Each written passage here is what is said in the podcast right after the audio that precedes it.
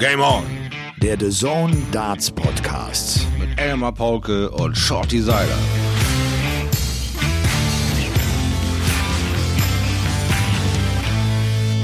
Ladies and Gentlemen, es ist Dienstag, der 23. Februar und die Sonne lacht und lacht und lacht und es tut so gut und ich habe das Gefühl, sie lacht, seitdem sie weiß, dass sich vier deutsche Spieler eine Tourcard gesichert haben. Florian Hempel, Martin Schindler, Michi Unterbuchner und Robert Marianovic. Es ist Folge 47, Ladies and Gentlemen. Und jetzt äh, so allmählich nähern wir uns meinem Lebensalter. Und das Schöne ist, ich darf nicht nur den lieben Shorty, den alten Schleifstein äh, hier und heute begrüßen, sondern ich habe mich gestern schon mit Markus Krebs äh, getroffen, habe mit ihm gesprochen, habe mit ihm über Gary Anderson gesprochen, denn diese Folge 47 ist ein Gary Anderson Special, auf das ich sehr gespannt bin. Auch auch, was Shorty zu erzählen hat. Ich grüße dich, mein lieber Schleifstein. Hallo, ein großes Hallo in die Runde. Was für ein Special. Gary Anderson, ein Mann, tja, da reicht ja ein Plakatwand gar nicht für, was wir da gleich alles für Informationen kriegen. Es wird uns den berühmten Kopf weghauen. Wir werden da viel Spaß bei haben. Also, auf geht's. Ja.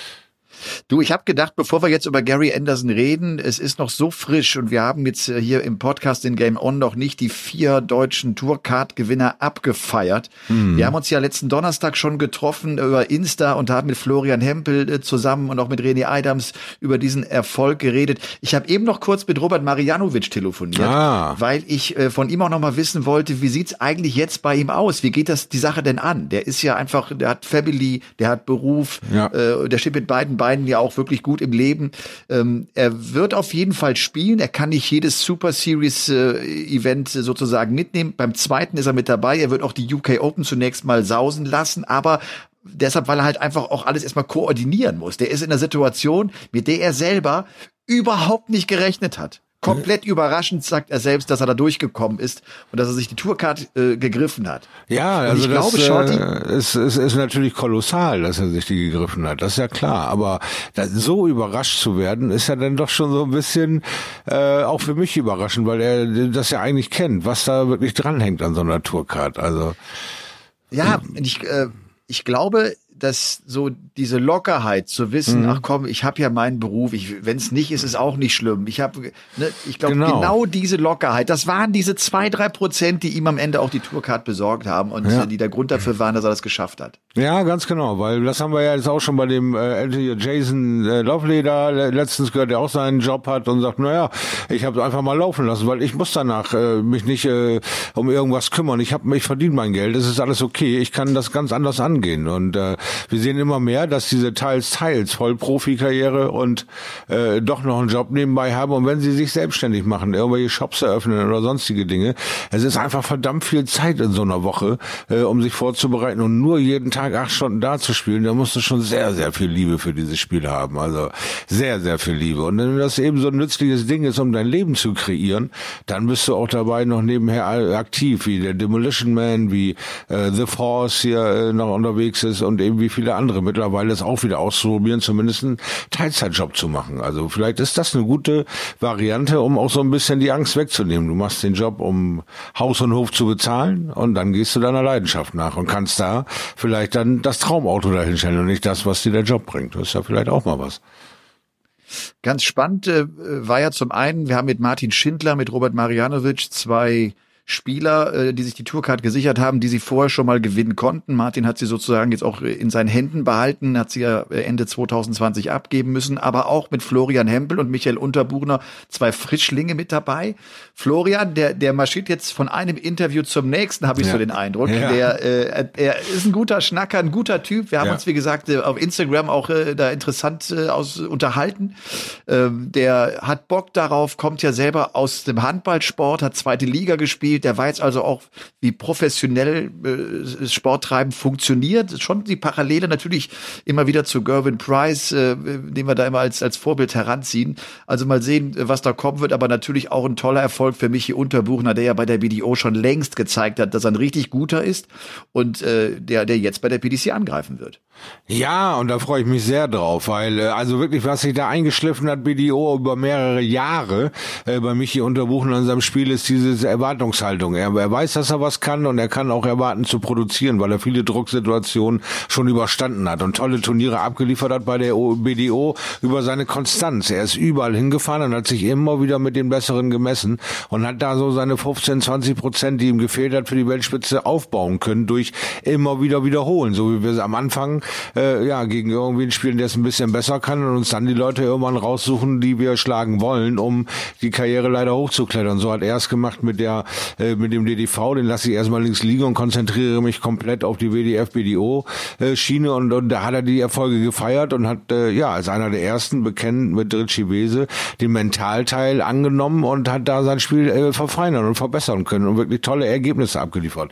Also, dass er das mehr oder minder eins zu eins noch nicht so umsetzen konnte in die PDC, hatte mich auch erst äh, zu Anfang erstaunt, weil es ja nicht sein erster Versuch, da jetzt reinzukommen. Er hat ja schon mal versucht, äh, die Tourcard zu erreichen und das ist ihm nicht gelungen. Also von daher ist er jetzt besser aufgestellt. Auch sein Mindset ist besser der PDC gegenüber. Also, dass das jetzt ein nützliches Ding für ihn ist, wenn er ähnliche so Erfolge feiern kann, sehe ich mich hier unter Buchner als einen ja, permanenten Punkt in der PDC, den Deutschland da setzen könnte. Wenn man auf die Geschichte schaut, haben wir jetzt insgesamt 14 deutsche Spieler, die mhm. sich die Tourcard sichern konnten. Weißt du, wer der erste war? Ja, ich habe zufällig euer Gespräch mitbekommen. Ich habe selber in meiner Hirse äh, den Welge und den Arthur jongliert, aber es war tatsächlich Michael Rosenauer. Michael Rosenauer, ja, du hast genau recht. Und äh, der Shorty Seiler, äh, ich weiß nicht, ob du den ja. kennst, der ja. war der fünfte Spieler 2014. Hast du dir damals die Tourcard geholt, ne? Jetzt auch sieben Jahre her. Ja, in England. Das war so ein Tagessieg da. Das war cool. Ja, mehr du siehst ein bisschen verträumt gerade aus. Ja, ja war, ich habe den verklärten Blick, weil ich äh, mir einfach zutraue, das nochmal zu tun, weil äh, all die Dinge, die jetzt schon in diesen Bahnen liegen, wo es überall Verbesserungspotenzial gibt und alle sind gut aufgestellt und haben Bock auf den Sport, du kriegst nur noch ambitionierte Leute und nicht irgendwie die ihre Zeit abhängen. Also es ist wirklich eine großartige Zeit, jetzt mit dem Dartspielen entweder wieder anzufangen, so wie es in meinem Fall ist, und da wieder reinzumarschieren, weil wir, ich denke, in der zweiten Jahreshälfte unfassbar viele Turniere haben werden nicht nur die PDC Europe.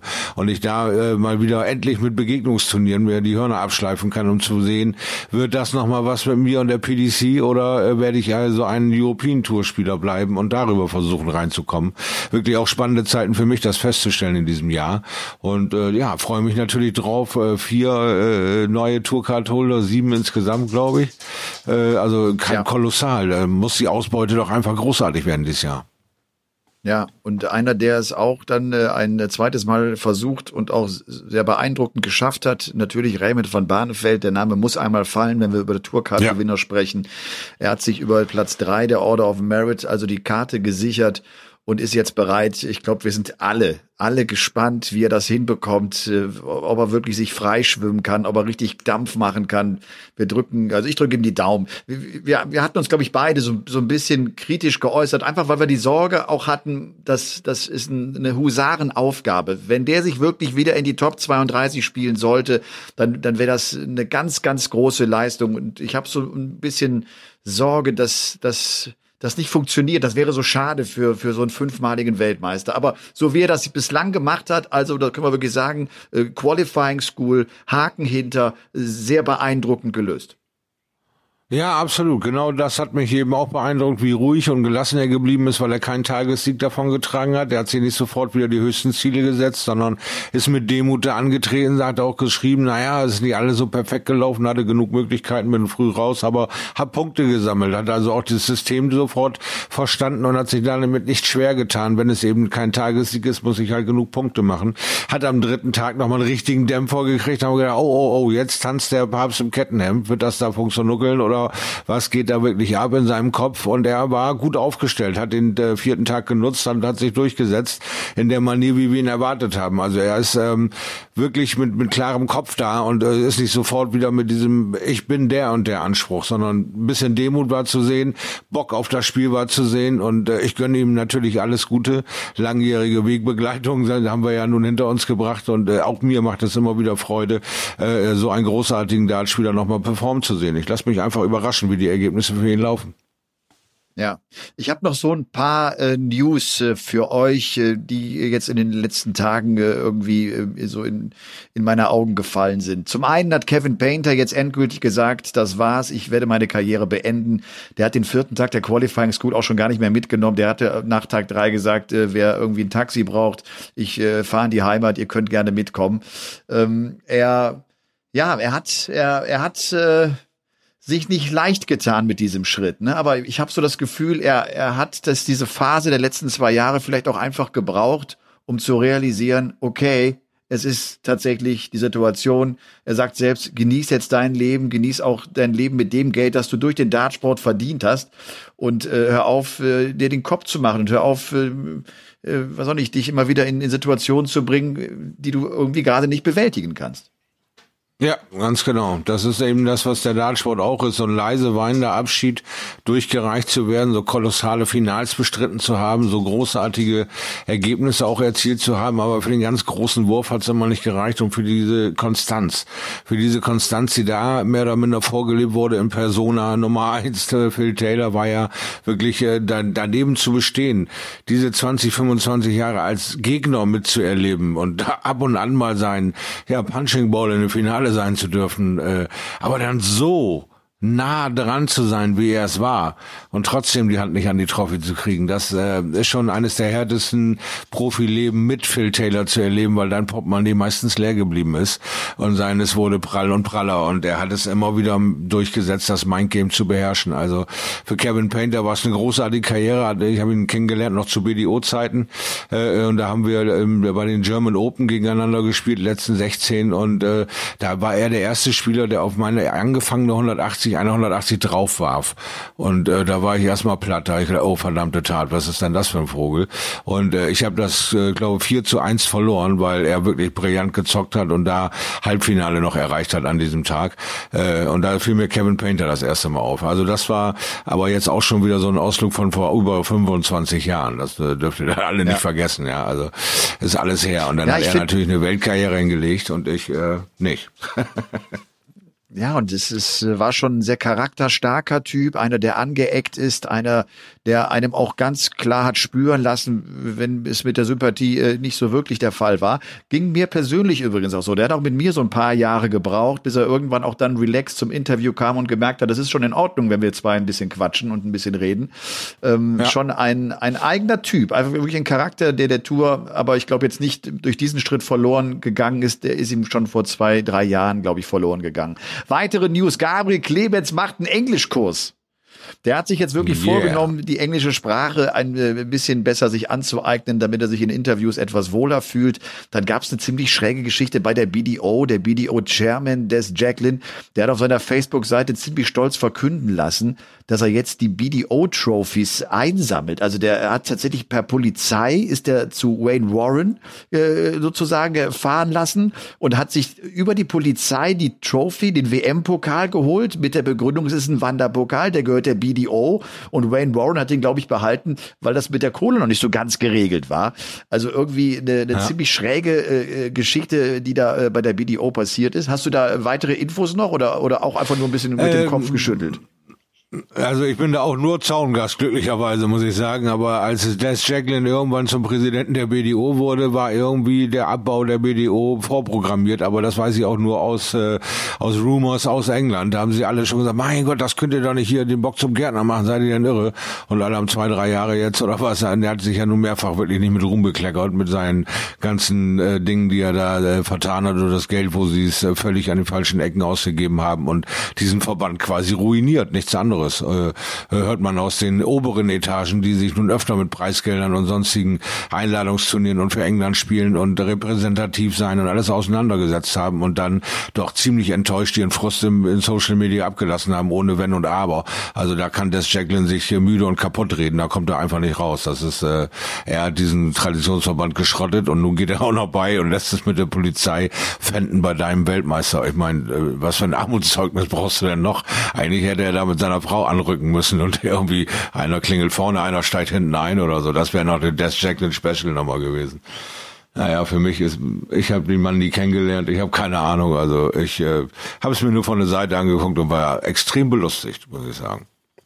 Ziemlich schräge Nummer, finde ich auch. Heute ist ja. äh, seitens der PDC bekannt gegeben worden, dass man die Premier League in zwei Blöcken absolvieren wird. Im April wird Premier League gespielt. Und zwar geht's vom 5. bis zum 9. Äh, das Ganze in Milton Keynes, natürlich ohne Zuschauer. Man hat, äh, das hatte Barry Hearn ja schon vor ein paar Wochen angekündigt, einfach dazu entschieden zu sagen, wir können nicht so lange warten, bis wir wieder Zuschauer in die Hallen lassen, bevor wir unsere Turniere fortsetzen. Wir müssen dranbleiben. Und das tun sie, wie gesagt, gesagt, zwei Blöcke, 5. bis 9. April und 19. bis 22. April.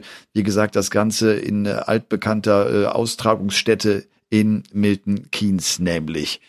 Shorty, und äh, so nähern wir uns jetzt unserem guten Flying Scotsman Gary Anderson. Ladies and Gentlemen, es ist ein Gary Anderson Jawohl. Special und vielleicht mal vorab so ein paar Eckdaten, dass wir alle auf einem Stand sind. Gary Anderson ist am 22. Dezember 1970 geboren. Der Mann wird in diesem Jahr 50 Jahre alt. Oh Gott, oh Gott, oh Gott, oh Gott. Und das Ganze äh, ist im Südosten Schottlands passiert, in Musselburgh. Er ist in der Nähe von Edinburgh, wenn ich das richtig weiß, groß geworden. Er hat zwei Kinder aus erster Ehe, hat mit seiner aktuellen Lebenspartnerin, mit Rachel, zwei weitere Kinder bekommen. Ty, den Sohnemann, kennen wir ja, ein großer MVG-Fan. Und jetzt kam zuletzt auch noch ein kleines Töchterchen mit dazu. Er hat drei Hunde. Er er hat beruflich zunächst auf einer Baustelle gearbeitet, hat dann später mit seiner Partnerin Rachel, die uns auch eine gute Dartspielerin ist, äh, eine Kneipe aufgemacht. Und sportlich ging die Reise für ihn im Jahr 2000 los. Da bestreitet Gary Anderson sein erstes WDF-Turnier, auch wirklich nur ein einziges Event in 2000. Im Mai 2001 spielt er dann sein zweites äh, Turnier auf dem Profi-Zirkus und äh, schnappt sich sofort den Sieg den Sieg bei den Welsh Open, gewinnt gegen John Walton und das ist, glaube ich, irgendwie auch so ein bisschen bezeichnend für den Mann, der, glaube ich, mit der zweiten Aufnahme sofort eine 180 in seinem Leben geworfen hat. 2002 ist es die erste BDO-WM und er fliegt in der ersten Runde raus. 2003 spielt er seine beste BDO-WM mit dem Erreichen des Halbfinals und äh, mit dem Jahr 2006 beginnt seine richtig erfolgreiche Zeit. Er gewinnt viele Turniere auf dem BDO-Circuit. Es kommen dann 2007 auch Major-Titel mit dazu, hat die World Darts Trophy gewonnen, hat die International Darts League 2007 gewonnen und Ende 2007 ist er dann auch zum ersten Mal die Nummer eins der BDO. Die BDO-WM 2009 ist dann seine letzte BDO-Veranstaltung. Da geht er im Viertelfinale gegen den großen Tony O'Shea raus.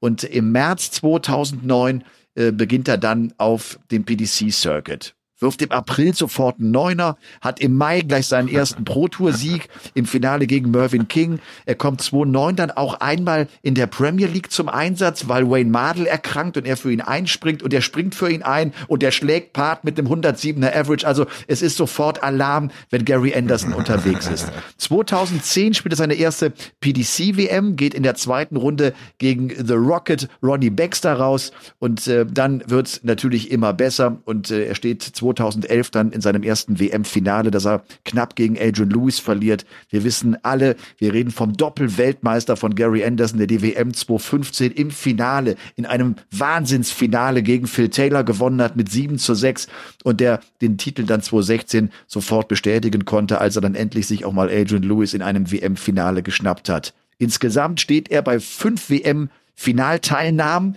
Die letzte natürlich jetzt aktuell 2021, dieses Finale gegen Gerben Price verloren. Er hat, äh, das haben wir auch, glaube ich, alle ganz gut im Kopf, den Neuner damals geworfen bei der WM 2016 im Halbfinale gegen Jelle Klaassen. Er hat insgesamt 17 BDO-Titel, 47 PDC-Titel. Er hat halt zwei Weltmeisterschaften gewonnen. Er hat acht Major-Turniere gewonnen. Er hat 15 TV-Titel eingeranzt.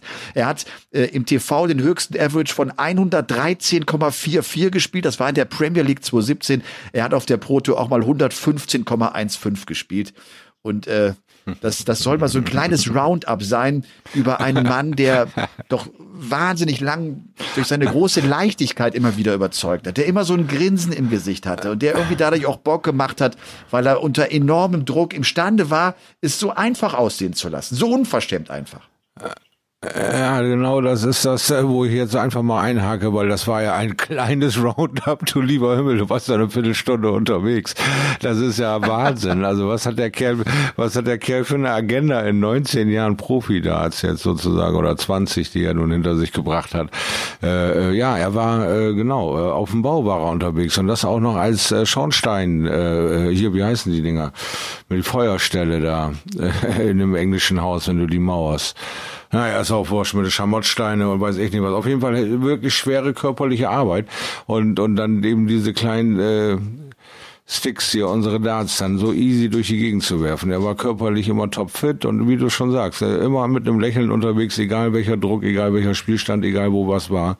Äh, aber auch eine riesen Charaktere. Also äh, er hatte die besten Krankheiten die spontansten. Er hatte spontan irgendwie mit seinen Augen dann die Probleme, wo es eine Zeit lang irgendwie nicht lief. Dann waren die Augen schuld. Dann wurde erstmal spontan nichts mehr gesehen. Also ähm, er hat auch ähm, ja ähm, diesen Charakter, wenn es mal zwickt und so, dann dürft ihr es auch alle wissen. Dann dürft ihr auch alle sehen, der Gary Anderson ist nicht bei 100 Prozent. Wenn er seinen Ansprüchen nicht genügt, dann zwickt halt auch gerne mal was. Aber Gary Anderson ist für mich einfach ein Obersympath. Äh, ist aber noch ein Spieler der alten Schiene, hat er jetzt in jüngster Zu äh, Vergangenheit gezeigt gezeigt, dass er doch mehr Bock auf Tradition hat und ein bisschen ruhiger das Ganze als ein Schattenboxen mit Dirk von Alpenbode da oben überleben zu wollen. Also es ist ähm, ein Mensch, der diese Tradition sich äh, schwer erarbeitet hat und auch aus der Arbeiterklasse kommt und das Ganze mit einem gewissen Stolz vorträgt, dieses Spiel der Arbeiterklasse so beherrschen zu können und das so easy peasy aussehen zu lassen. Äh, sein Onkel hat ihm, glaube ich, die Darts in der Hand gedrückt und seine ersten neun Darts von 140, 140, 180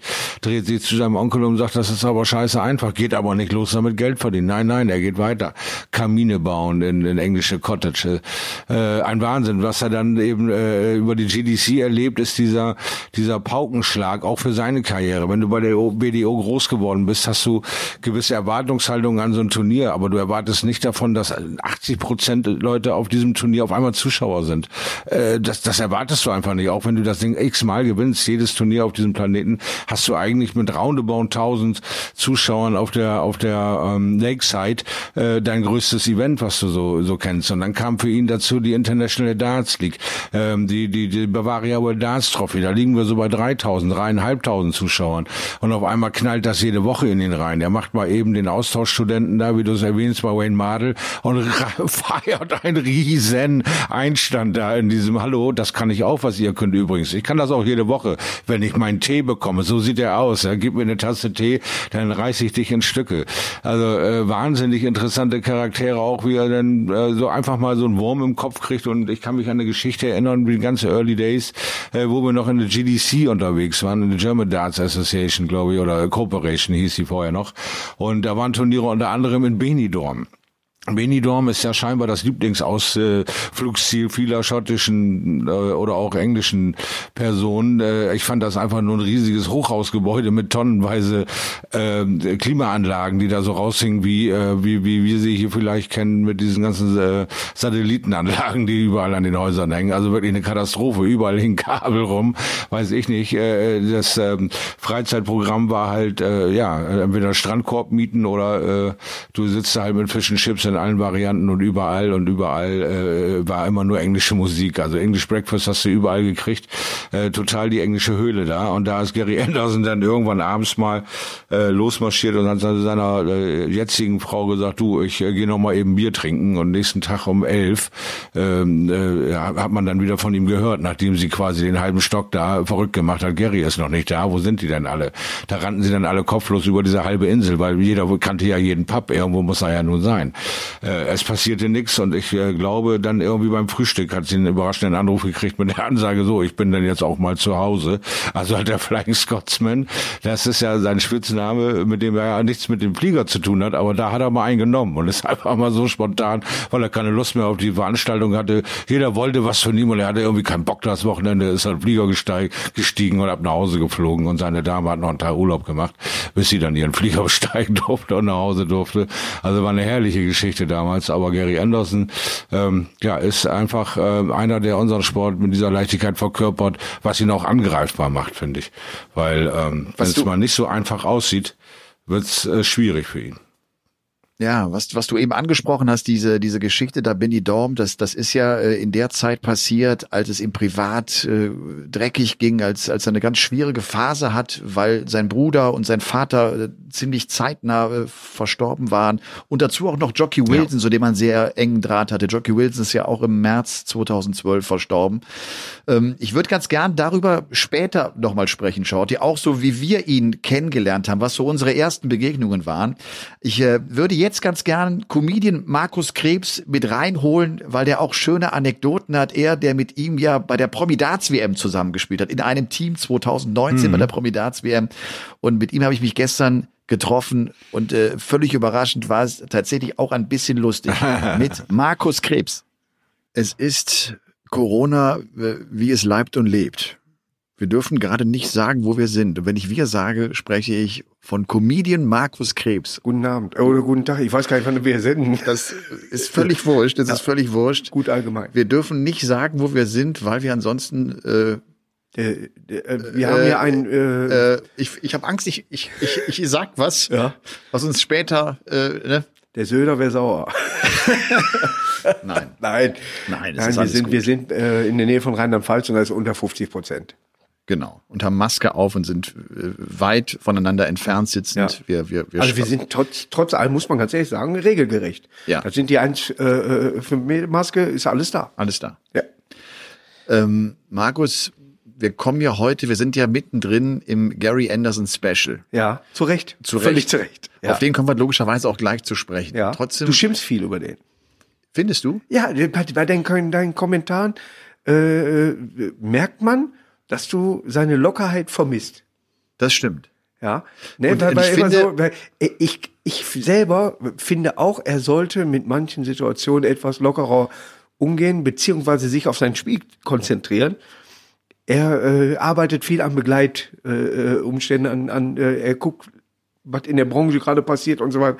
Er hat nicht nur gesundheitlich, sondern auch, äh, was gerade bei der PDC passiert, er hat andere Baustellen im Moment. Er sollte sich um sein, seine Sachen ja. kümmern, tatsächlich. Und äh, du hast genau recht. Was mir jetzt in letzter Zeit gefehlt hat, war wirklich so ein bisschen Demut. Ja. Irgendwie auch seinem Beruf nachgehen zu können. Ja. Er, ist, er, ist, er ist Profisportler und ist einer der wenigen, die ihren und Beruf... verdient auch nicht schlecht. Und verdient auch nicht ganz so schlecht. Ja. Und äh, das, das hat mich so ein bisschen genervt, ja. dass er immer wieder irgendwas hatte, über das er sich aufgeregt hat. Aber es hatte so selten was mit Darts zu tun. Also ne, es, ist, es, es war, irgend, es war irgendwas ich mein, anderes. Das Spiel gegen, gegen Mensor. Ja. Wenn man Mensor kennt, andere Spiele gesehen hat, weiß man, er kann auch schneller spielen. Äh, aber ich gebe ihm da teilweise äh, tatsächlich recht, dass Mensor schon äh, bewusst, äh, sag ich mal, die, die, die Bremse gedrückt hat. Nur hat er sein eigenes Spiel dadurch auch nicht verbessert. Ich glaube, das ärgert ihn noch mehr hinterher. Ich kann mich an ein Spiel erinnern, äh, Mensor gegen äh, Simon äh, Whitlock. Da hatte Simon Whitlock noch ganz kurze Haare und, und kein Bart. Und nach dem Spiel sah er so aus wie jetzt. Nein, aber er hat, Nein, aber er hat tatsächlich, äh, äh, dass sich Gary darüber aufregt, klar. Jetzt spricht der Gary aber auch in Englisch, äh, dass wenn du, wenn du das nicht so drauf hast, wir eh nicht verstehen. Du merkst, da regt sich einer auf. Du merkst, er redet über Golfspielen. Aber äh, das hatte ich ja hier bei der Promi, äh, da hatten wir eben tatsächlich auch, dass ich oft, mein Englisch ist nicht ganz schlecht und deswegen, hm, was hat er gesagt? Also, er, äh, spricht schon so eine Mischung aus allem. Ne? Und wenn er sich aufregt, kann er, glaube ich, in das Hochenglisch nicht mehr reinkommen. Nein, dann ist alles vorbei. dann ist alles vorbei. Ja. Und jetzt ist in dieser Sekunde eigentlich genau das passiert, was ich vermutet hatte, ja. dass wenn ich mit Markus mich treffe zu einem Podcast, nicht zu Wort kommst. wird auf jeden Fall äh, das zumindest nicht so verlaufen, wie ich das vielleicht so im Vorfeld überlegt ja. hatte. Man hat ja immer so einen kleinen Fahrplan, dass wir vor allem auch so wichtige Sachen nicht vergessen, wichtige Sachen wie beispielsweise das Foto aus deinem Buch aus dem Jahre 1996 mhm. als Vize-Baumarkt. Da war ich noch Vize. Ich war tatsächlich auch danach Baumarktleiter, aber nur aus dem, ein, wirklich, weil ich keine Ahnung hatte. Götzen, das war der Baumarkt, ging pleite. Ja. Und das wusste Baumarktleiter und die darüber, ja, waren schnell weg. Und dann gab es noch den Vize, der war auch weg. Ja, und ich bin als Gartencenterleiter genauso mit dem Vize gleichgestellt. Ja, bin also auch Vize-Baumarktleiter. Plötzlich war ich die letzten drei Monate Baumarktleiter bei einem insolventen Unternehmen. Äh, hat auch Spaß gemacht. Da kam die Durchsage mit dem Brennholzverleih und so weiter. Aber äh, ich war dann wirklich für drei Monate mal Baumarktleiter, was beim Arbeitslosengeld hinterher gut war. du hast ja mehr verdient tatsächlich. Und dann wurde das von Hage Baumarkt übernommen und dann, äh, die mochte ich nicht. Ah, okay. Und dann habe ich gesagt, ihr nicht. Das ist 25 Jahre her. Ja, äh, Wann- das wann- hat Spaß gemacht wie Sau. Ich meine, du hast ja, ich glaube, Witze erzählt hast du ja dein Leben lang, oder? Ja. Ich habe irgendwie noch so äh, gedacht, als wir uns das erste Mal getroffen haben, Ja. das war müsste vor zwei drei Jahren gewesen sein. Das In- war im Vorfeld der der. Promi Darts, wir bei dir in der Kneipe in Ja, Duisburg. die, die wir jetzt wieder neu eröffnen. Ja. Und Ja. die, die cool ist. Und, Ja. und das beste Utensil finde ich immer noch, sind an den Steh, an den Pissoirs, Ja. diese Kisten, wo du den Kopf an die Wand lehnen kannst, damit du Halt hast. Ich glaube mir das, wenn das im Dartbereich sich durchsetzen würde. Es gibt viele Spieler, die überlegen, was ist da gerade passiert. Die könnten so ein Kissen gebrauchen. Die könnten so ein Kissen gebrauchen, ganz genau. Ja. Und ähm, das, das war ein total nettes Treffen. Ich habe es, ich habe das ja. Ja. wirklich rundum mit allen Promis mit, gemacht. dieser mit, mit der. Mannschaft, der, der Tralala. Die, Ja, die, die waren auch mit dabei und äh, und vor allem habe ich so in Du Erinnerung hängst da gehabt, an der Wand übrigens. Also jetzt äh, als Bild. und ich hatte so in Erinnerung, dass wir so zwei, drei Mal eine Situation hatten, wo ich dachte, ach verdammt, jetzt Ja. lief die Kamera nicht und er hat so einen geilen Gag gemacht. Ja. Und das, das war dir aber völlig wurscht. Du hast einfach, du bist halt so, wie du bist. Und ich habe irgendwie gedacht, in dieser Kneipe habe ich dich irgendwie auch sitzen sehen am Tresen, als Ja. derjenige, der den ganzen Laden unterhält. Es ist auch so, dass äh, Programme weggefallen sind in der Zeit, weil ich mir die Sachen nicht aufgeschrieben habe. Hundertprozentig, ja. Da kommt irgendwie ein, ein Spruch, irgendeiner kommt rein und du haust dem Spruch um die Ohren und denkst, der ist gut, merkt dir den und Punkt. Ja. Das war dann. Und, Ja. und wenn ich dich jetzt erlebe, ich verfolge ja dich auf, auf Social Media einfach, äh, finde ich's Ach, du bist Wahnsinn. Ich bin das. finde ich's Wahnsinn, wie du mit dieser Corona-Zeit, die ja für jeden Künstler wahnsinnig schwierig ist, wie flexibel du mit der Sache umgehst. Du, ich habe das Gefühl, du machst irgendwie alles. Du spielst vor wenigen Zuschauern. Du machst, glaube ich, jetzt über Zoom machst du Karnevalssitzungen, ne? Das, oder? äh, die Karnevalssitzung, äh, dann ja Autokino, das war's. Äh, der, früher hast du dich aufgeregt, wenn einer gehupt hat. Heute war, bist du froh. Biergartensaison konnte man noch ein bisschen spielen und jetzt hoffen wir natürlich, dass in diesem Jahr äh, ein bisschen wieder losgeht und von mir aus spiele ich auch wieder äh, die 30, 40 Leute oder irgendwie sowas, weil A, zum Testen perfekt, weil das ein ehrliches Lachen ist. Bei tausend Leuten ist immer irgendjemand dabei, der lacht. Weißt du, ja, habe ich dir ja gesagt, der ist witzig. Ne? Aber äh, bei, bei äh, so, so 30, 40 Leuten, da musst du schon dich konzentrieren und sagen, so, das Programm muss, muss passen, der Witz muss gut sein und, und äh, äh, du bist, du gehst mit, mit einer anderen Vorstellung äh, an die ganze Sache, weil das ja irgendwann mal in das große Programm, was in Hallen wieder gespielt, hoffentlich, ich bin ja Optimist, hoffentlich gespielt wird. Und die testest du bei, bei diesem, äh, an, der, an der Theke im Endeffekt. Ist dasselbe. Ich meine, aber das ist ja genau die Demut, die du in dieser Situation hast, die ich Gary Anderson abschreibe in, in seiner Zeit. Er geht genau den anderen Weg. Du, Ja. Aber du bist dir ja auch, auch nicht, irgendwie nicht zu schade. Vielleicht auf der einen Seite, also ich habe auch das Gefühl, du, du verlierst dein Lachen auch nicht. Du verlierst auch den Spaß nicht an deiner, an deiner Wenn Aufgabe. er von Anfang an so gewesen wäre, dann sagt, ach so, da ist ja Gary. Aber jetzt, er war immer der Sympathische. Der war der, der auch mal auf der Bühne gelacht hat, weil er sich verrechnet hat. Und plötzlich ist er derjenige, der alles Bier ernst nimmt. Und das verwundert mich selber. Wir haben uns, er war, wie, äh, äh, wie gesagt, Promidat WM, der war so dermaßen nett und, und, und wir haben so viel gelacht und ich habe äh, hinterher sein Englisch verstanden. Gut, lag auch vielleicht, äh, wir bald getrunken haben. Aber äh, es hat Spaß gemacht mit ihm. Und er äh, war nicht einmal so, dass er gesagt ja, wir daten gleich zusammen und so. Waren andere Pärchen war so, die hatten hinten gar nichts miteinander zu tun. Aber Gero und ich saßen die ganze Zeit zusammen. Okay. Und das hat einfach Spaß gemacht, ja. Und äh, äh, ich wundere mich darüber. Es muss irgendwie einen anderen Grund geben oder er muss arbeitsmüde geworden sein. Er sagt zwar, er macht weiter, vielleicht macht er wegen Wayne Marl weiter oder weil er sagt, weißt du was, äh, oh, ich zeige jetzt nochmal alles, aber dafür spricht, äh, oder dagegen spricht zum Beispiel das Endspiel gegen Price, wo du nicht eine Sekunde gedacht hast, er kann das Ding noch umreißen, obwohl Gervin mal geschwächelt hat. Der hat ihm Möglichkeiten gegeben, Ja, ja. aber du, der, du hast bei ihm nie das Gefühl gehabt, jetzt hat er, jetzt kriegt er die Sache auf seine Seite. Hat die Big Points nicht mal, die er früher aus der Hüfte geschossen. Der hätte die von unten werfen können, wäre nicht erlaubt gewesen, aber er hätte sie machen können. Ne? Das ist ärgerlich, weil wenn man ihn kennt, ein Riesentyp, wirklich ein total sympathischer Mensch. Wir kommen auf die Promi-Darts, wir haben gleich noch zu sprechen. Natürlich. Sag mal ganz kurz dein Darts-Background. Wann, wann hast du mit Darts begonnen? Äh, in den 90er Jahren hatte ich eine Kneipe, die leider tatsächlich vor einer Woche abgerissen worden ist. Mein Gott, Schande, ja. wir müssen hier unterbrechen. Es, es geht wieder. Nein, aber äh, das war die erste Kneipe, die es in Duisburg überhaupt gab. Äh, gab Haus Bütteführ hieß die. Und die war äh, in Duisburg-Neudorf, der erste Stadtteil, der irgendwann mal entstanden ist.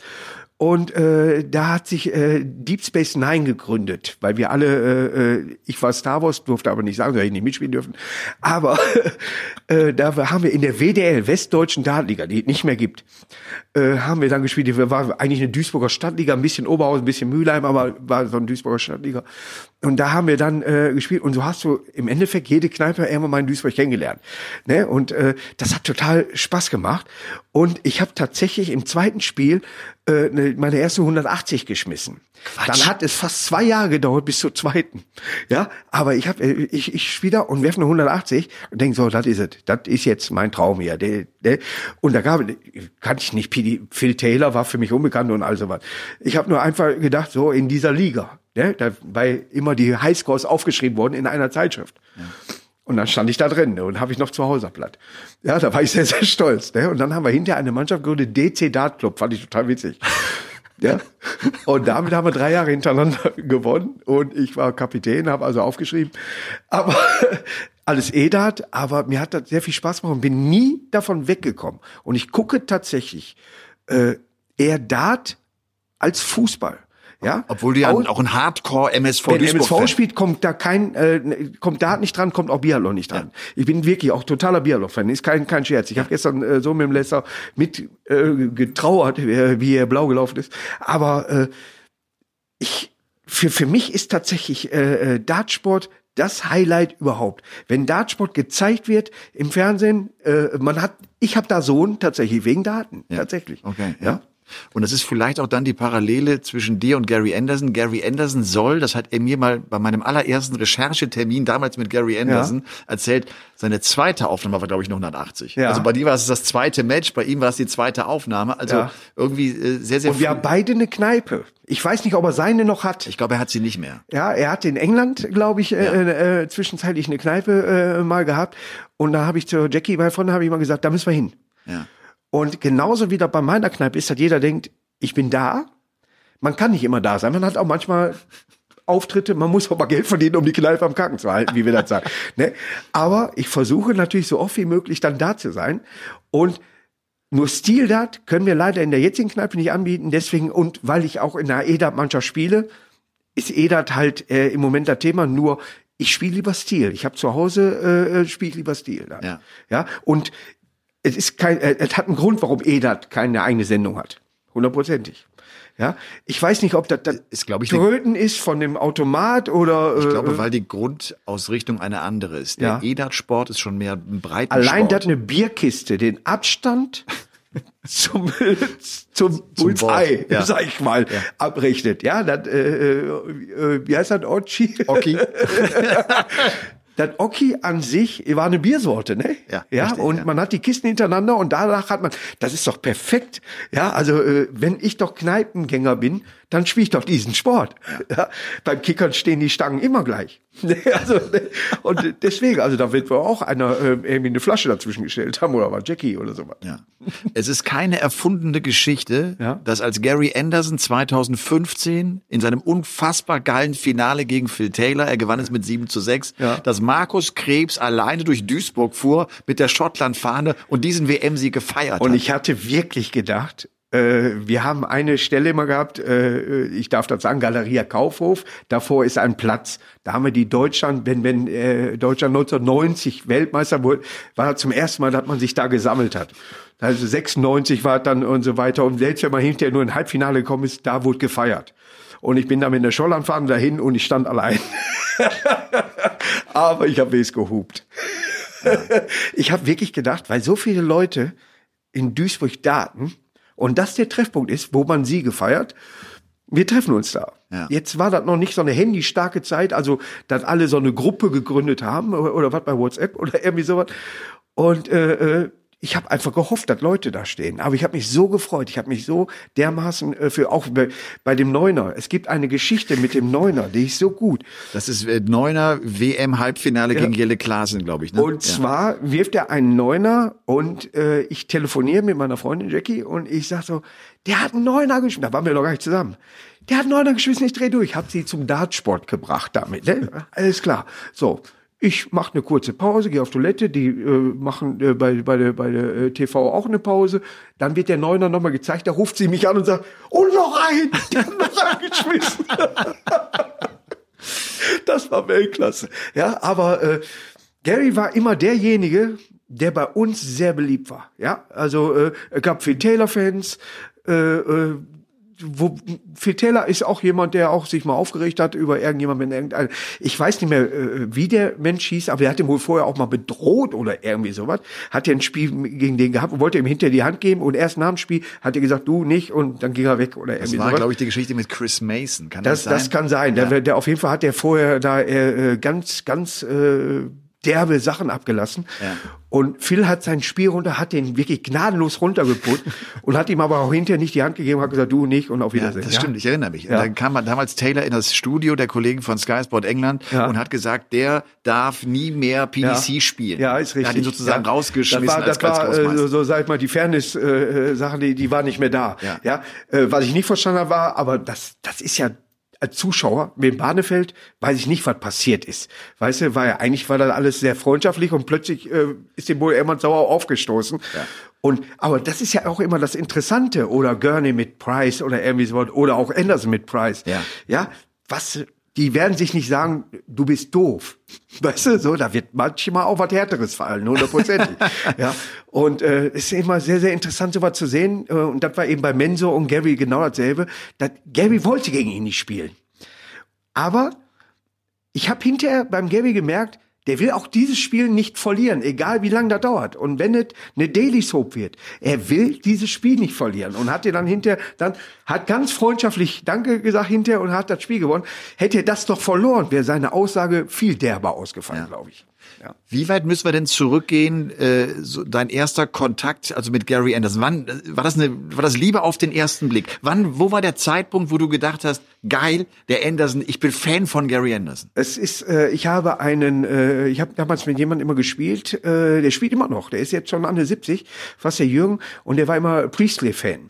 Dennis Priestley. Ja, ja, und äh, der hat gesagt, den muss man angucken und der spielt ganz locker und weil der genauso gespielt hat, auch immer, als ob der den reindrückt. Dieses im letzten Moment loslassen und so weiter. Und dann kamen so, so die ersten äh, Spiele, die ich dann auch mit Gary Anderson gesehen habe. Und er war, was mir aufgefallen ist, der Erste, der auch mal gelächelt hat. Der auch, der das nicht so so bierernst nahm, ja so. Äh, Peter White kam erst viel viel später, der da auf der Bühne äh, oder oder äh, Dimi, die dann mal auch mal tanzen oder wer weiß was. Das Stell dir das mal vor, in den alten Zeiten hätte das Phil Taylor, hätte da getanzt. Die haben gesagt, Junge, hör mit dem Alkohol auf. Ne? Und, und Anderson ist vor allem ja der, der auch in ganz wichtigen und engen Momenten plötzlich mal so ein Ja. Lächeln auf seine Lippen bekommen hat. Ne? Das konnte auch ein WM-Halbfinale sein oder damals war sie auch noch, als er das Finale gegen Taylor spielte, da gab es hinten raus auch den Moment, wo er gespürt, wo er plötzlich spürte, jetzt schnapp ich mir den, den, den großen Film. ne? Aber da hast du auch selber als Zuschauer das Gefühl gehabt, jetzt hat er. Und das hatte ich eben beim letzten Finale nicht und das hatte ich auch beim Finale äh, gegen den Dimi nicht. Und das ist, glaube ich, auch das, was, was Anderson zurzeit selber nicht hat. Er spürt das Gefühl selber nicht Ja. und kommt auch deshalb nicht so dahin, wo er sich eigentlich selber gerne sieht Aber und wo es für ihn auch, glaube ich, so richtig Bock macht. Wenn du das Gefühl ja, entstehen lassen kannst, Ja. dass du das Gefühl kriegst, jetzt schnapp ich ihn mir. Ja. Das ist natürlich total geil, ne? Und das, und das kriegt er gerade nicht. Er sagte aber, pass auf, ich bin in dem Jahr da in dem Finale gewesen, das gewonnen, das gewonnen und so weiter, alles klar. Also so schlecht war das Jahr nicht. Und der Van Gerven hätte sich geärgert, wenn er die Finale nicht gewonnen hätte. Ja, ich habe sie beide kennengelernt. Gary ist jemand, der, mit dem ich an der Theke stehen würde. Äh, ich weiß ganz genau, Van Gerven würde mit mir nicht an der Theke stehen. Ja, aber er nimmt seinen Job ernster. Ein bisschen Ernsthaftigkeit. Oder sein Sohn, der ja äh, von Gary, der äh, ist ja Van Gerven-Fan, ja, wie ich gehört habe. Ja, genau, ja. ja, der dann sagt, Papa, schlag den doch mal. Irgendwie hat man im Moment nicht mehr das Gefühl, dass er alles will, sondern er liefert ab und das war's, ja. Und danach lass mich bitte in Ruhe. Ich spiele in meinem Dart, ich spiele noch drei Jahre, vielleicht fünf, ist mir scheißegal. Aber ich spiele da drunter. Aber ich mache nicht mehr das Besondere. Ich, ich freue mich nicht wie, wie, äh, über, oder er wird sich jetzt im Moment über Neuner freuen, wie, wie mein bester Freund. Boah, James Wade, wie kann man denn Neuner werfen und so sich umdrehen und, äh, Nix. Nix machen. also äh, es gibt Tabletten, ich weiß, aber so, nee. So stark kann keine Der- der- Tablette der- sein. Nein. Hör mal, also der Neuner ist doch was wichtig. Und dann gönnt sie ihm auch, dass er verliert, dass der Bunting das macht. Weißt du so, ne? Da ist, ist, ist tatsächlich. Dieses Bierernste ist wichtig, aber es ist immer noch ein Kneipensport. Wenn sich einer auf der Bühne irritiert fühlt, weil im Hintergrund einer mit der Pfeile Klimpert. ein bisschen klimpert, Ja. dann hat der das nicht in der Kneipe gelernt, diesen Sport. Dann hat der zu Hause gemacht oder was. Wenn du, da hinten könnten auch 2000 Leute sitzen.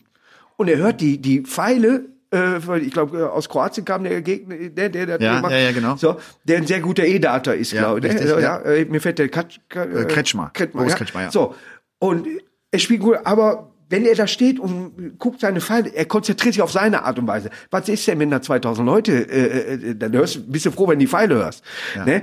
Das bleibt ein Kneipensport. Und in der Kneipe muss man sich auch hinterher umarmen können und sagen, weißt du was, war total geil und wir haben den Leuten eine Show geboten. Ja. Rede ich zu viel? Überhaupt nicht, überhaupt Nein, nicht. Sondersendung. Sondersendung. ähm, hast du so ein Match mit Gary, wo du sagst, dass das, das war das geilste Match von ihm? War es das WM-Finale 2015 gegen Phil Taylor? Es ist, äh, was, was ich sehr mag, ist dieses, äh, dass er oder habe mich sehr darüber gefreut, dass Schottland diesen World Team äh, Challenge- die- World Team Cup, aha. Ja, er war nicht gut dort. Peter hat die Sache rausgerissen. Aber das hat er auch auch in dem Doppel, wenn die da gespielt haben zusammen, äh, da, äh, man hat er hat gemerkt und so weiter. Äh, hier entsteht plötzlich eine Freundschaft, sag ich mal, ja. Ich meine, die beiden haben sich ja eine Zeit lang äh, nicht, äh, nicht wahnsinnig gemocht, weil es im Hintergrund ist- irgendwelche Probleme gab. Ja, ja, ja. Und, äh, Peter ist super in Ordnung.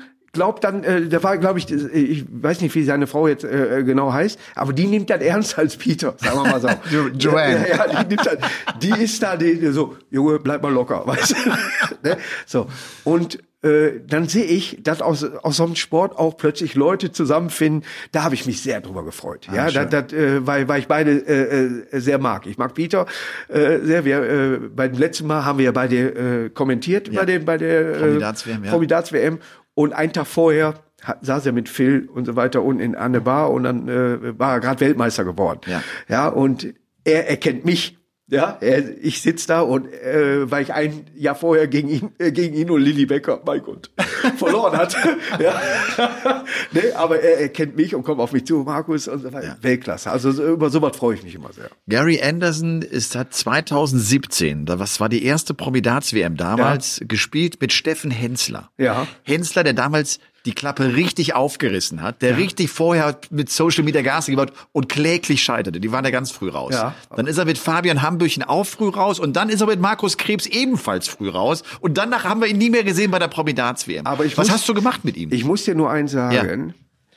Wenn ich dazu sage, man kommt ja mit dem Onanieren nicht nach, wenn man auf mich bei Bivin setzen kann. Es gab nicht nur Bivin, bestimmt noch andere Wettanbieter. Du konntest, gut, Van Gerven und äh, Van der Vaart waren äh, Favoriten und danach kam Kerry und ich. Jetzt muss man natürlich sehen, was Backstage manchmal passiert.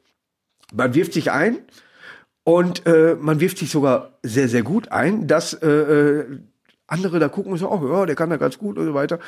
Und im Spiel ist Folgendes passiert, da erinnere ich mich heute noch dran und wenn du Jackie jetzt reinholst, wird die genau sagen, daran knabbert der immer noch.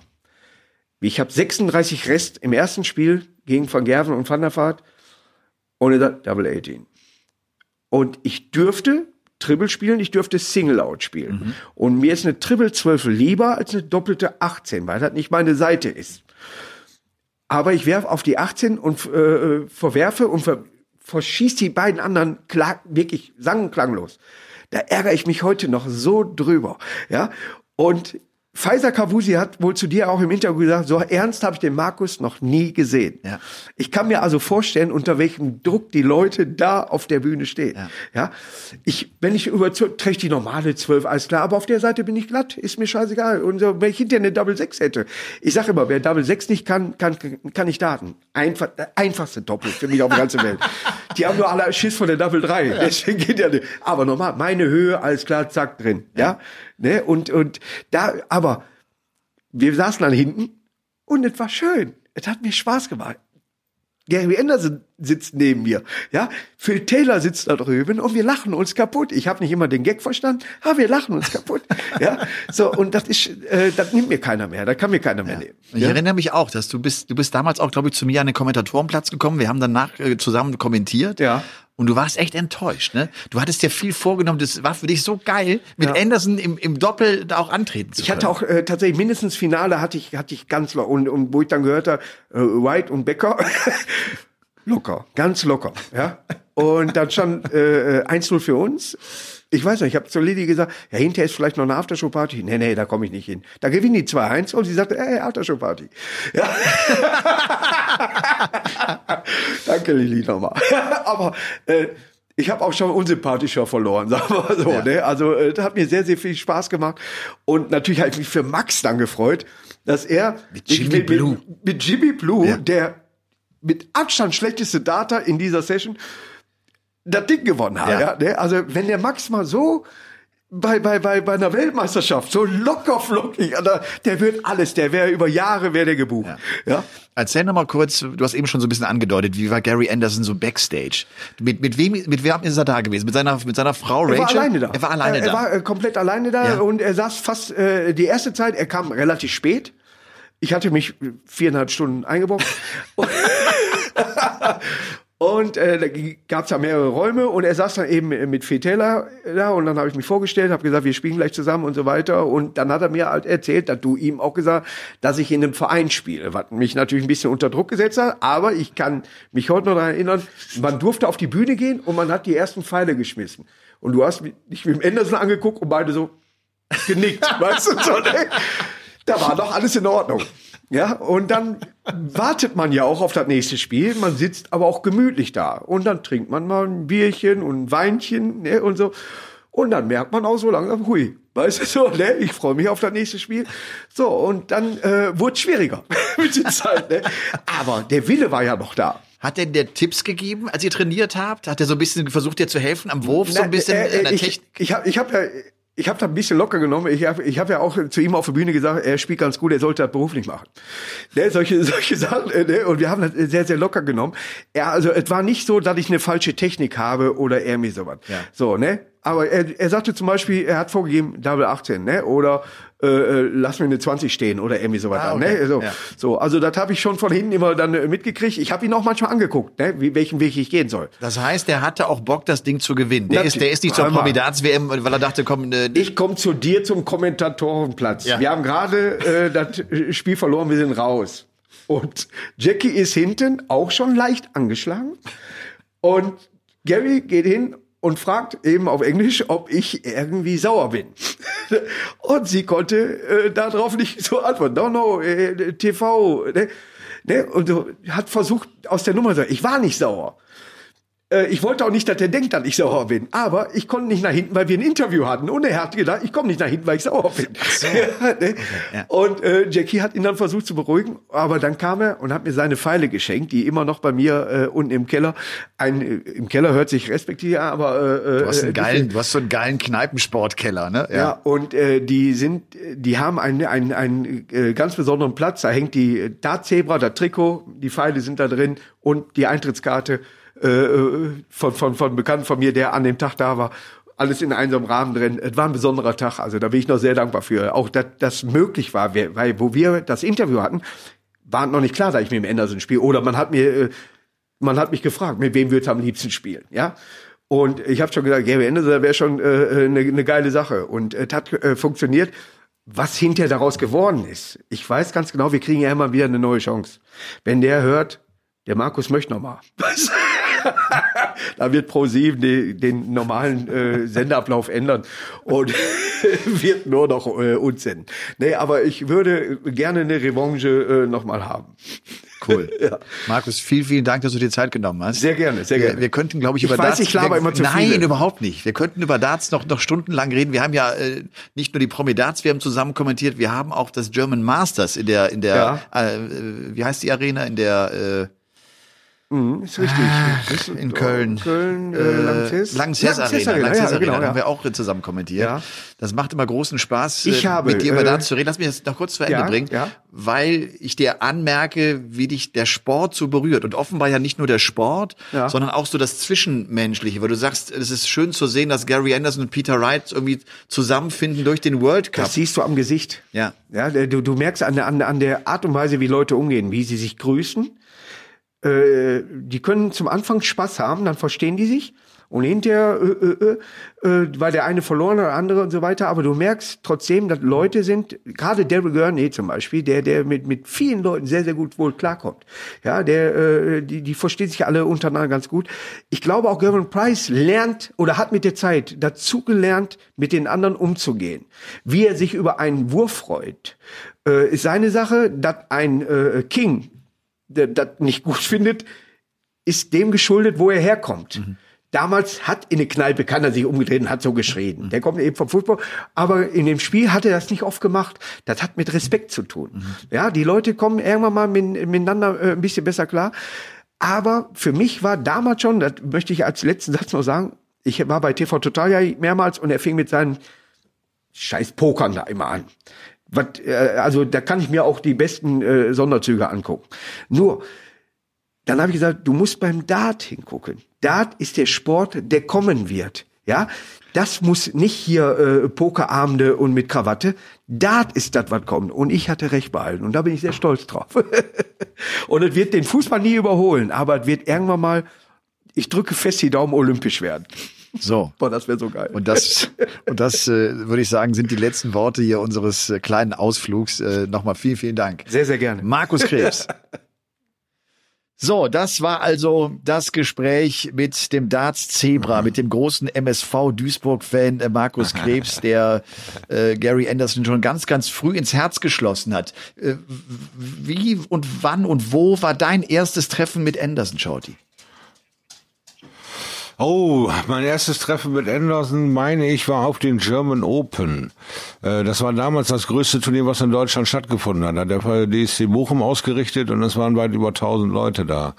Und ähm, ein Einzel, also ein Einzelwettbewerb, an, das wurde an einem Tag durchgezogen. Äh, Heute sind die halt so klassifiziert 128, dann hast du ein gutes Zeitschema und kommst roundabout raus und da war eben Open End. Da, da gab es auch mal so ein Finalturnier um halb eins morgens und es gab aber auch Hochgeschwindigkeitsfinalturniere, weil noch Flieger am Sonntag erreicht werden musste. Das war dann meist im Doppel der Fall, dass äh, nochmal die ganze Konstellation umgestellt wurde, weil früher hieß es äh, Jugend äh, Mäd- Mädchenbereich, Jugend äh, Jungenbereich und dann die Damen, dann die Herren, so wurde das Turnier beendet. Und äh, ja, das wurde dann diverse Male umgestellt, weil eben viele englischsprachige Spieler da im Finale waren und alle mussten ja irgendwie um 18 Uhr den Flieger oder was kriegen aus, aus weiß ich nicht, Düsseldorf oder wo auch immer. Und da musste da ja dann äh, ein bisschen Hackengas geben sozusagen. So hätten Mike und ich, äh, Mike Langdorf und ich mal unser Finale fast verpasst, weil äh, Raymond und Roland weg mussten. Und wir da beim Griechen noch gesessen haben, gegessen haben, weil wir ja eigentlich drei Endspiele Zeit haben, bis wir überhaupt dran sind. Also das war auch noch so ein Ei. Äh, da habe ich ihn kennengelernt, weil äh, er hat mit einer Leichtigkeit einen über 100er Average gezockt in einem Halbfinale gegen Ma- äh, oder Finale gegen Martin Adams. Und da habe ich das erste Mal gedacht, meine Güte, ey, das sieht ja 0,0 irgendwie angestrengt aus. Er hat nicht geschwitzt, er hat nicht äh, irgendwie großartig abgefeiert, äh, er hat einen Average äh, dahin gelegt und äh, grinste sich eigentlich die ganze Zeit ein, so als hätte er noch so ein bisschen im Hinterkopf, naja, ich kann auch noch besser. Also ich könnte auch noch ein bisschen mehr. Aber klappt noch nicht alles so. Aber er fühlte sich einfach sauwohl in seiner Haut und das fiel einfach auf, äh, wenn du dir vorstellen willst, in der großen Halle waren natürlich über 128 Boards aufgebaut, wo äh, die ganzen tausend Leute du nun separiert worden bist, runter zu dem Halbfinale und Finale. Und ähm, überall ist irgendwo Bewegung und Randale und Stress und, und, und, und Adrenalinausschub. Und bei Gary Anderson war irgendwie so eine Aura der Ruhe.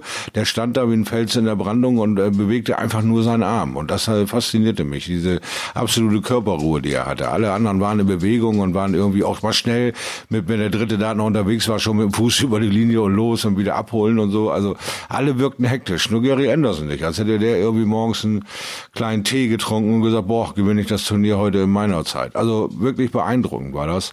Ja, und dann äh, überschlugen sich ja die Ereignisse. Du hast ja gerade unsere kleine Ausflug, die Viertelstunde seine Erfolge aufzählen, dahinter dich gebracht.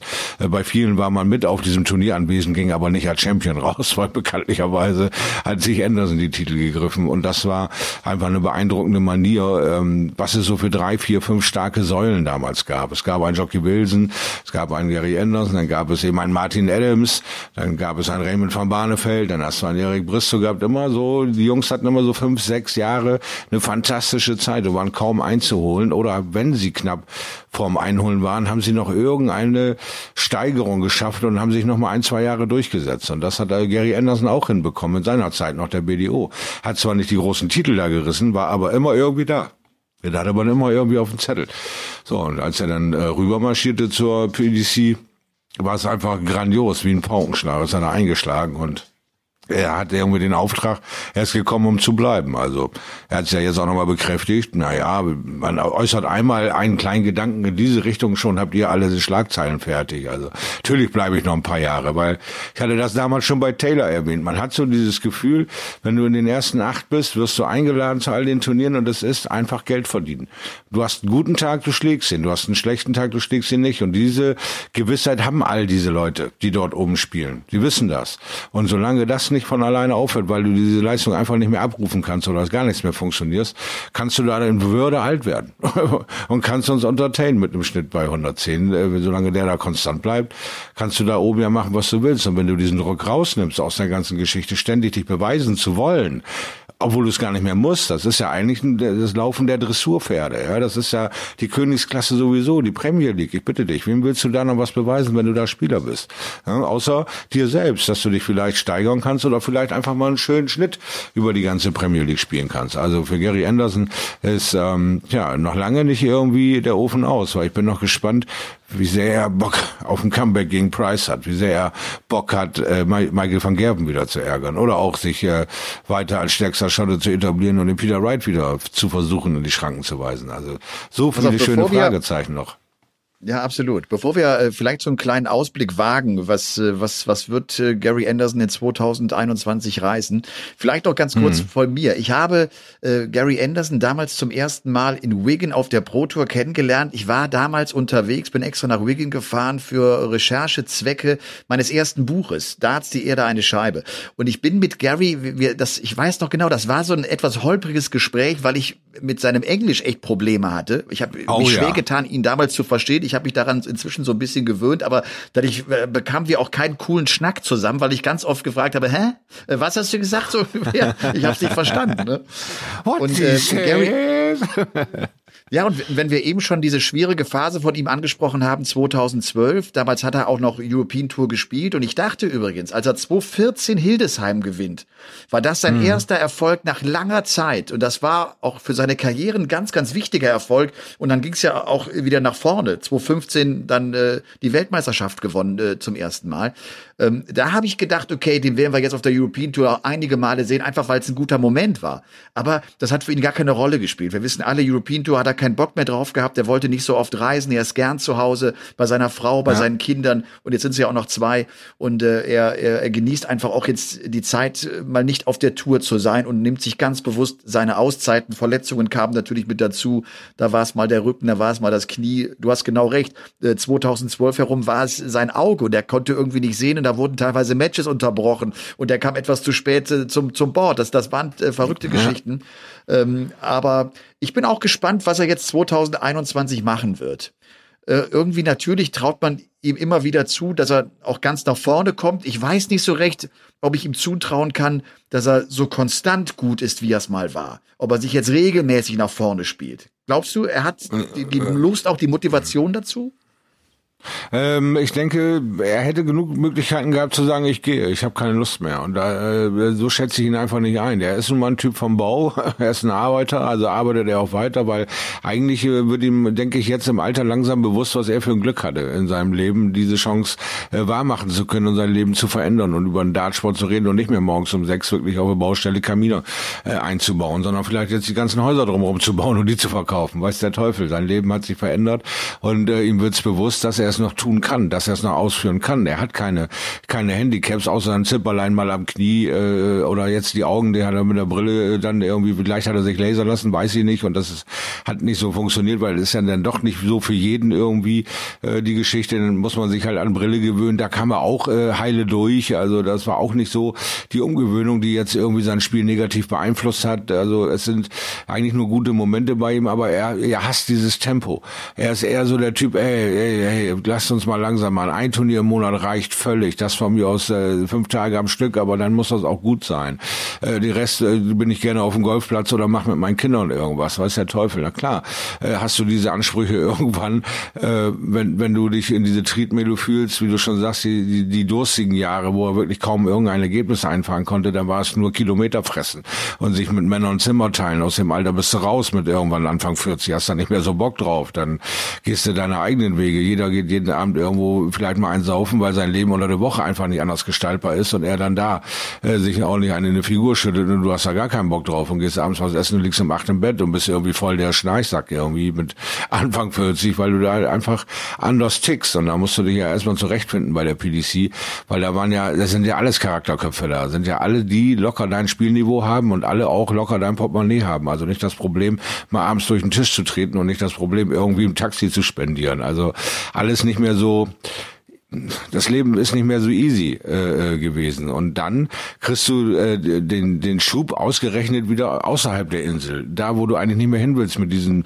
BDO aufgehört, damit du nicht mehr nach Ungarn musst und weiß der Teufel, wo wir nicht überall waren. Und, äh, und, und äh, jetzt hast du PDC, hast 90 Prozent auf der Insel und du machst das ausgerechnet außerhalb der Insel wieder, befeuerst du deine Karriere, aber lässt es auch sofort wieder nach, weil du gemerkt hast, das hört mich einfach nicht an, die European Tour. Ich verdiene so genug Geld und wenn ich dann gefordert bin, bin ich auch sagen wir mal, zu 80 Prozent in der Lage, was zu leisten und bin nicht äh, der, der in der ersten Runde rausgeht. Und das nicht als Dauerpatient, sondern mal zweite, mal dritte, mal Viertelfinale, nicht das Problem. Aber auch immer gut für ein Halbfinale, Finale. Also äh, Gary Anderson ist jetzt eigentlich so in dieser Genießerrolle, finde ich, angekommen. Und das sollte er jetzt nochmal zwei, drei, vier Jahre wirklich auf dieses Genießen umschalten und ähm, nochmal alles einfach äh, laufen lassen und mal sehen, was tatsächlich äh, gut genug für ihn ist, um seine eigenen Ansprüche weiterhin in Kontrolle zu halten. Dann werden wir ihn noch locker eine, eine tolle Karriere bescheinigen können. Also zumindest ja. einen Abgang nach seinem Gusto, wie wir es ja bekanntlich bei Raymond nicht bekommen haben. Aber vielleicht ja. schafft es Gary da den Weg zu finden.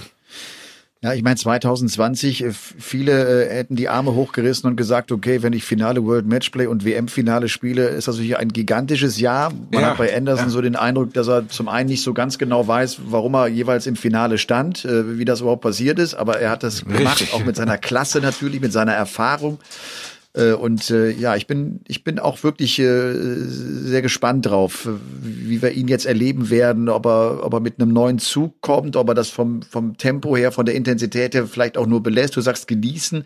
Äh, ich, ich, ich weiß nicht so genau, ob man heutzutage mit ich genieße nur noch dann auch wirklich ganz vorne regelmäßig mitspielen kann, ob da nicht der Standard ja. zu hoch ist. Aber er ist vielleicht wirklich einer, äh, der wenigen, die sehr von, von dem großen Talent leben können und, und natürlich auch viele, viele Erfolge damit einfahren können. Schaute, ich schaue eben äh, auf die Uhr und ich habe mal zusammengerechnet, was unser Schnack und äh, der Schnack mit Markus Krebs, wir sind bei deutlich über einer Stunde. Oh. Da werden sich, ja, ja, ja, ja. ja. Oha. Wir sind, Oha. so ist es halt. So, so ist es halt, wenn du über Gary Anderson sprichst, ne? Da, ja, da, da, da, leid. da gibt's so, da, da gibt's so viele Geschichten und, und so viele, klar, Erfolge und, äh, ja. einfach ein guter Typ. So, einfach so, so viele Momente, weißt du, die, die du auf der Uhr hast, die er nicht mehr auf der Uhr hat, weil er hat diese alle, äh, diese Momente alle bis zum Ende geritten. Du gehst mit einem guten Gefühl in deinem Auto, fährst du nach Hause, weil du ein tolles Finale gesehen hast und äh, er ist noch eine Stunde da und feiert das noch. Noch. Also, ne, also es gibt so viele Momente, an die er sich kaum erinnert und an die man sich selbst äh, liebevoll erinnert, weil man da einen richtigen Arsch vorgekriegt hat. Aber mit Ansage. Der Kerl hat den Boden gestampft und ist weitergegangen. Aber das sind die Spiele, die du gern verlierst, wenn du keine Chance hast. Ja, wenn du da noch fünf Matchstarts hast, dann wirst du das zur Hölle nicht wieder los, weil du hattest mal fünf gegen ihn. Aber äh, äh, ja, es, es, es war einfach faszinierend zu sehen, auch ihn mit Gary Robson, wie sie damals dann eben zusammen zur Trophy geeiert sind und da so als als äh, freches Duo aufgetreten sind. Irgendwie abends dann schön äh, zusammen gebohlt und ein bisschen durch den Tisch getreten. Man, man hatte ein geiles Miteinander irgendwie und das völlig ohne äh, ohne Kettenhemd und ohne Security. Also alles war irgendwie easy peasy. Und dann, als immer mehr Aufmerksamkeit wurde, gab es immer mehr Regularien. Was macht ihr wie? Wo müsst ihr hin? Was so und das sind auch so Dinge, wo sich ein Gary Anderson in seiner Freiheit und in seiner freien Bestimmung irgendwie gestört fühlt und sagt, wenn ich abends irgendwo hingehen will, dann muss ich nicht äh, Papa Tommy Cox anrufen und sagen, du, ich gehe heute Pizza essen bei, weiß ich, ne? Äh, ich mach das dann einfach. Ja, nee, das kannst jetzt und äh, äh, äh, ne? Das sind auch Sachen, an die du dich auf einmal gewöhnen musst, wenn du 20, 25 Jahre erfolgreich BDO spielst, dann ist das schwer. Aber er hat's geschafft. Also ich denke, jetzt einfach ein paar gute Spiele abzuliefern und zu genießen, das wäre jetzt so meine Devise für ihn, dass er da. Ja. Äh, aber du hast schon recht. Aber da dann immer bis zum Ende reinbeißt, muss man dann auch abwarten. Ja. Ich weiß auf jeden Fall, dass unser äh, Tonchamp, der Roland, die Hände über den Kopf schlägt, ja. weil der im Hintergrund deinen kleinen Max über das oh. Parkett rennen hört. das finde ich so lustig. Du ich hast ihn aber auch einfach nicht. Nein, ich versuche ihn ja immer stillzuhalten, aber das hat leider nicht funktioniert, weil er gerade wach geworden ist und äh, Frauchen kommt nach Hause und zack gibt's eine Leckerli, also muss er los. Also muss er von ja. der Couch los und sein täglich Training machen zum Leckerli latschen. ja. Es tut mir leid, das, Roland. Äh, ja, er wird er wird's äh, überleben. Auch der Roland wird das äh, irgendwie überleben. Schaut, die nächste Woche werden wir viel über die Pro Tour reden, weil äh, jetzt äh, kommendes Wochenende gespielt wird, der erste Block. Mhm. Ähm, ja. Und ähm, mal sehen. Dann werden wir auch äh, die Tourcard-Besitzer erleben. Wir werden Barney ja. erleben. Wir werden die neuen Gesichter sehen. Mal sehen, wie sie sich schlagen genau. können. Und äh, ja. wie gesagt, dann kommt 5. bis 7. März das erste TV-Turnier mit den UK Open und dann geht am 5. April die Premier League los, so wie wir es anfangs erwähnt haben. Ich ah, bedanke cool. mich sehr, Shorty. Es war, äh, es, es war, mal wieder schön. es war mal wieder äh, kuschelig warm. Und ja, äh, wir hören uns nächste Woche. Sein. Auf jeden. Bis dahin. Ciao.